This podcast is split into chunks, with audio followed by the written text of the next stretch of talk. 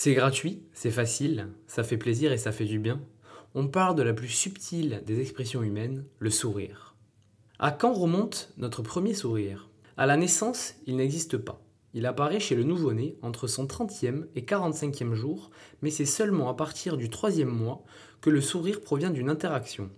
Mais alors, pourquoi sourit-on? Le sourire est avant tout un mécanisme cérébral associé à nos émotions. Il est impossible de dire combien de fois nous sourions par jour, tant cela dépend des personnalités et des instants choisis. Le sourire est également un formidable outil de communication. Rappelons-nous comme il était ardu d'interpréter des propos quand la bouche de notre interlocuteur était masquée en cette période de Covid. En effet, 70% de notre communication avec les autres est due au non-verbal, et le sourire participe à cela. Nous savons maintenant pourquoi nous sourions, mais qu'est-ce que cela provoque-t-il chez nous? De nombreuses études ont montré que le simple fait de sourire peut améliorer notre humeur, réduire le stress et renforcer notre système immunitaire. Lorsque l'on sourit, on renvoie une image positive à notre cerveau qui va libérer de la dopamine, de la sérotonine et de l'endorphine qui sont les hormones du bonheur et du bien-être. Si tu aimes le chocolat et que tu n'en as plus dans tes placards, souris. Parce qu'en effet, des chercheurs britanniques ont démontré que le sourire pourrait fournir le même niveau de stimulation cérébrale que 2000 tablettes de chocolat, ou encore une personne qui recevrait 16 000 sterling, soit l'équivalent d'un peu plus de 18 000 euros. Le sourire stimule donc les mécanismes de récompense de notre cerveau de la même manière que de manger du chocolat ou recevoir de l'argent.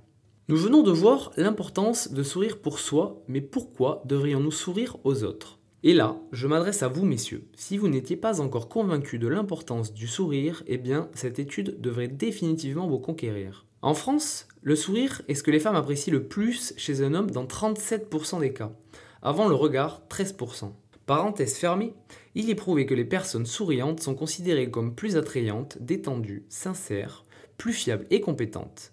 Non seulement cela renvoie une image positive, mais grâce aux neurones miroirs et au circuit de récompense, votre interlocuteur va se sentir récompensé d'avoir reçu ce sourire. Qui plus est, quand nous sourions ou que nous voyons quelqu'un sourire, cela allume dans notre cerveau les mêmes zones que si on souriait soi-même.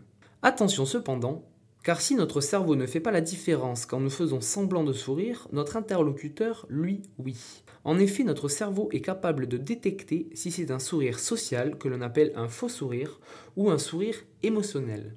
Mais alors, comment notre cerveau fait-il pour différencier les deux? Eh bien, il existe un lien entre les zygomatiques et l'orbiculaire, un petit muscle très fin au niveau de l'œil et qui provoque cet effet ride qu'on appelle aussi pas de doigt. Dans le vrai sourire, donc, les yeux sourient et non dans le faux. A noter que 97% des sourires sont des sourires sociaux et non émotionnels. Voilà, ce podcast est fini pour aujourd'hui. Vous savez ce qu'il vous reste à faire? Sourire.